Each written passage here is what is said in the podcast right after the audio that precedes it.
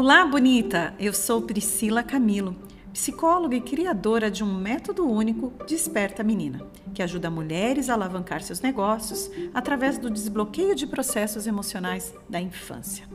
Esta é a terceira temporada do podcast Voa Menina. E caso você não saiba, eu trabalho empreendedorismo terapêutico, de forma que você e seu negócio têm resultados à medida que você aciona a potência criativa da sua menina e cria um negócio emocionalmente sustentável. Nessa temporada, você vai se reconhecer em temas como perfeccionismo, síndrome da impostora, medo de se arriscar e receio do fracasso. Sim, essa temporada é sobre o empreender como um desafio que precisa ser enfrentado com recursos emocionais para criar um negócio com resultados.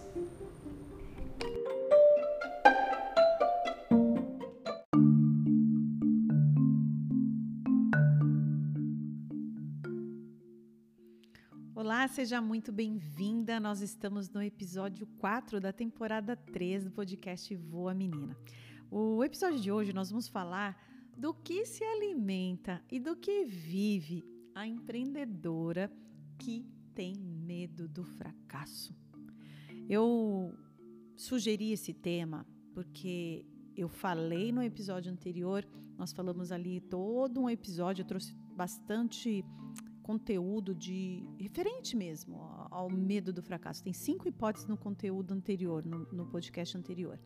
Mas eu quis trazer esse, esse tema pela especificidade do que eu tenho observado, é, onde a gente faz até essa provocação, né? Do que se alimenta, do que vive essas pessoas que pensam desse jeito, né? Do, de como, como que ela está no mundo. Então, a primeira característica, né? Se nós falássemos de, de, uma metáfora de alimento, né? Do que vive, do que se alimenta essa mulher que tem o medo do fracasso, eu digo que o primeiro alimento que ela consome é não planejar.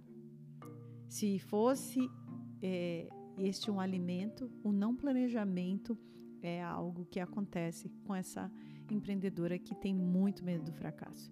Então, ela já não se planeja para não entrar em contato com uma possibilidade do fracasso. Uh, esse é um mecanismo, obviamente, autossabotador, mas é exatamente a causa do que muitos empreendimentos não vão à frente, porque houve esse erro crasso, esse erro que não pode acontecer é, onde existe aí um projeto empreendedor. O planejamento, sim, ele é, é algo que, que precisa estar acontecendo o tempo todo. O tempo todo, uma empresa precisa de planejamento, de como chegar até onde ela deseja e construir esse passo a passo. Uma outra característica também é, é não se antecipar a cenários futuros.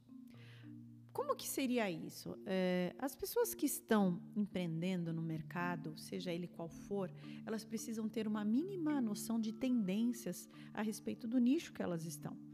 Para onde está indo o nicho do autoconhecimento, por exemplo? Né? O meu, meu nicho ele é muito de desenvolvimento pessoal, ele tem também um, uma parte de empreendedorismo. Eu preciso conhecer as tendências do que vai ser falado, o que, que vai acontecer aí daqui a pouco e que a gente precisa trazer. Uma tendência que vai acontecer, e eu já estou me antecipando a ela, é que nós estamos colocando um número muito grande de empreendedoras no mercado que estão acreditando que precisa só de um mais um curso de vendas, mais um curso de marketing, mais um pouco de marketing digital e elas não estão olhando para o quanto os processos emocionais estão implicados no negócio delas. Então, essa é uma tendência onde vai entrar um número muito grande de mulheres no empreendedorismo feminino, mas serão poucas as que vão ficar. E as que ficarão são essas que estarão olhando para os seus processos emocionais, para o seu perfeccionismo, para o medo do fracasso, a questão com o sucesso, toda a mentalidade, essa questão da mentalidade empreendedora. As mulheres que vão ficar e prosperar nos mercados mais promissores aí de tecnologia, de finanças, de desenvolvimento pessoal, são aquelas que estarão trabalhando os seus processos emocionais. Então isso é uma tendência de uma antecipação do futuro. Uma outra coisa que acontece muito no meu mercado, no, naquilo que eu atuo, é que eu sei que nós vamos ter também questões de saúde mental Né? A, a, a síndrome de burnout ela vai vir com tudo é, nessa sociedade que está cada vez mais tecnológica, mais individualista, onde as pessoas estão com menos trocas pessoais. Passamos aí um momento difícil da pandemia, ainda estamos vivendo nesse momento agora que está sendo gravado esse vídeo, esse podcast, um movimento pandêmico ainda. Então, todas essas questões são antecipações de futuros prováveis. E se você não tiver essa essa capacidade de ter curiosidade, de ir lá no Google ou de ler sobre o seu nicho, de conhecer um pouquinho do que pode vir a ser, até para você se antecipar com novas oportunidades e possibilidades, ou para ampliar sua atuação, não tem como é, você ampliar o seu negócio, tá? Uh, eu gosto muito de indicar, eu não sei se você conhece, é, tem uma série documentário no Netflix que se chama Madame Walker. Eu gosto muito de exemplificar essa série porque ela tem alguns aspectos do empreendedorismo feminino que a gente pode aplicar, inclusive nessa minha fala aqui. Se tem alguém que se antecipou a um futuro, foi a Madame Walker. Madame Walker tinha um problema é, de alopécia. Ela é, ela vem de, uma, de, de, mulheres que foram escravizadas. Ela foi a primeira geração onde as mulheres não, não, não eram escravas e ela conseguiu trabalhar como doméstica. Ao trabalhar como doméstica, ela também conheceu uma pessoa que trabalhava com produtos capilares, a qual ela se tornou vendedora desses produtos. E ela sabia que existia toda uma comunidade ali na região que ela estava, nos Estados Unidos, de mulheres que tinham um problema que ela tinha, não só da alopécia, do estresse, de tudo que elas viviam, mas também de não saberem lidar com aquele cabelo crespo. E o que, que ela fez? Né? Uma mulher com pouca cultura, com pouco conhecimento, ela teve uma antecipação do futuro ali, criou um produto extremamente inovador e se tornou uma empresária, eu não sei se bilionária, mas multimilionária com certeza do segmento dela. Então, o que eu quero dizer é que, ah, mas eu preciso saber tudo sobre futuros prováveis. Olha, com a quantidade de informação que tem hoje, é, eu penso que é muito importante você ter essa curiosidade. Mas eu estou te dando aqui um exemplo de uma mulher que ela só se antecipou a uma oportunidade que estava na cara dela. E muitas vezes a gente não olha aquilo que está aqui, ó, que está tão óbvio, está tão na frente do nariz da gente e é ali que muitas vezes a oportunidade acontece. Então, a gente vai continuar falando um pouquinho dos padrões de pensamento dessa mulher que ainda está com uma mentalidade de medo do fracasso.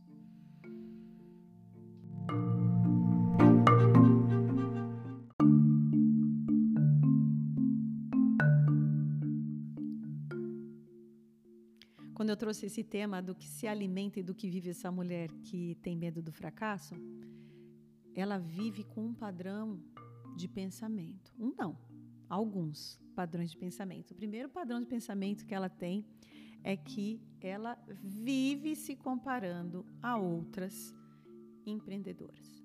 Ah, mas você viu, fulana conseguiu esse resultado com um produto muito parecido com o meu. Olha, é, eu não sei, eu já fiz tudo o que eu tinha que fazer mas eu não sei por que que fulana ou a cicrana consegue esse resultado e eu fazendo as mesmas coisas não consigo esse mesmo resultado.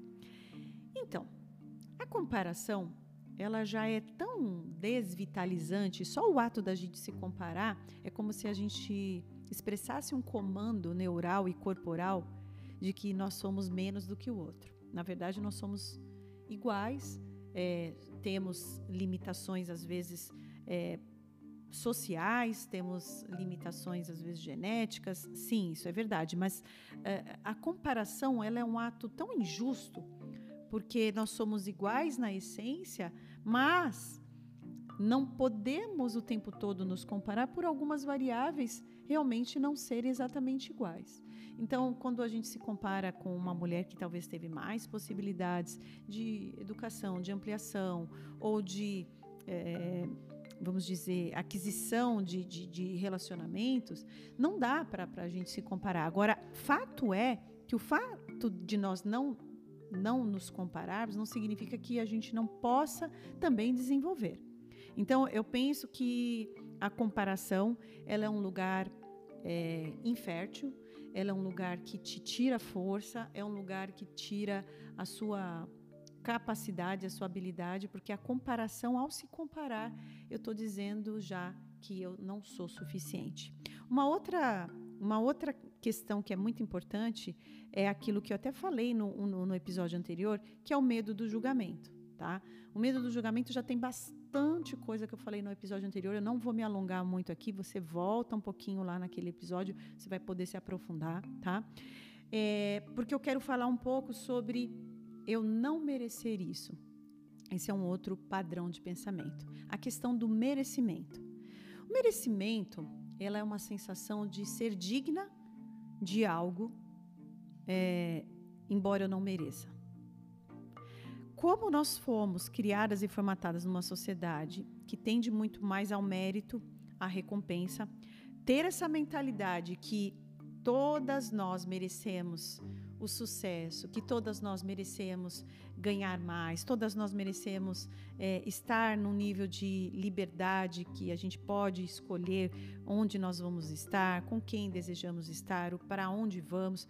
Parece que alcançar o merecimento disso é algo tão distante, tão distante, que muitas mulheres ficam com esse padrão de pensamento. Essas mulheres que estão com medo do fracasso, elas também estão o tempo todo dizendo: Olha, eu nem sei se eu mereço isso.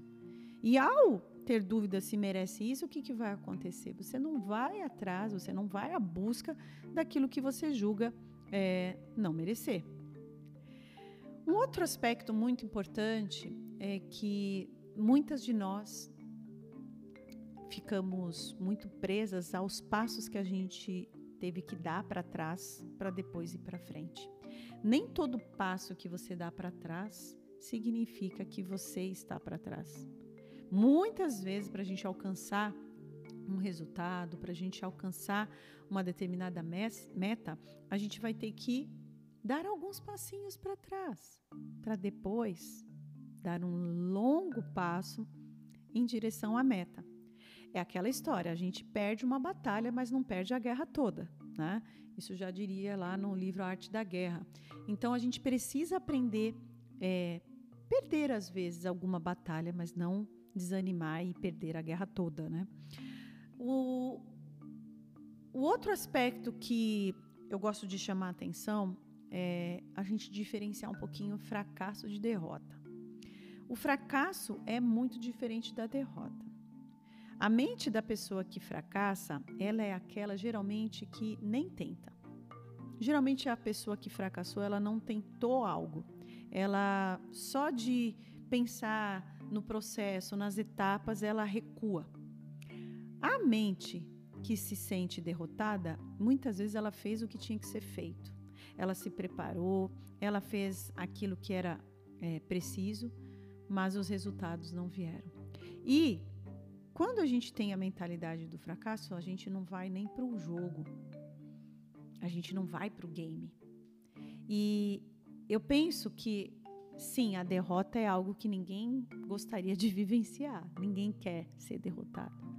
Mas como saber se aquele projeto que você nem tentou, por ter uma mentalidade de fracasso, não está tornando você uma pessoa que nem experienciou, nem se abriu para ir lá provar, experimentar. É, nenhum desses dois lugares são, do, são lugares confortáveis, nem o do fracasso, nem o da derrota. Mas se eu pudesse dizer, é melhor você voltar com uma derrota e fazer uma engenharia reversa dessa derrota para construir os caminhos para você alcançar essa meta. Então, entre ser fracassada e ser derrotada, qual é melhor? Nenhuma das duas. Mas se você tiver que ir para o jogo, prefira ir para o jogo, ainda que não seja a primeira vez que você vai ter o sucesso. Se você voltar com a derrota, estuda essa derrota. Olha os pontos ali que precisam ser melhorados. Olha o que você. Ah, mas eu fiz tudo e, e tinha alguém é, mais preparado que eu. Isso acontece muito no mundo dos esportes. Mas ok, o que, que você precisa fazer para virar esse jogo da próxima vez? Então, vamos trabalhar esses padrões de pensamento. Essa mulher que tem aí esse, essa mentalidade de fracasso precisa olhar para tudo isso que eu coloquei aqui nesse episódio. Eu quero que você me conte lá no Instagram, no arroba psicopricamilo, se você não me segue ainda, dá um like aqui no, no YouTube, se esse vídeo fez aí algum sentido para você, compartilhe esse episódio com alguém que você conhece e eu espero você no próximo episódio.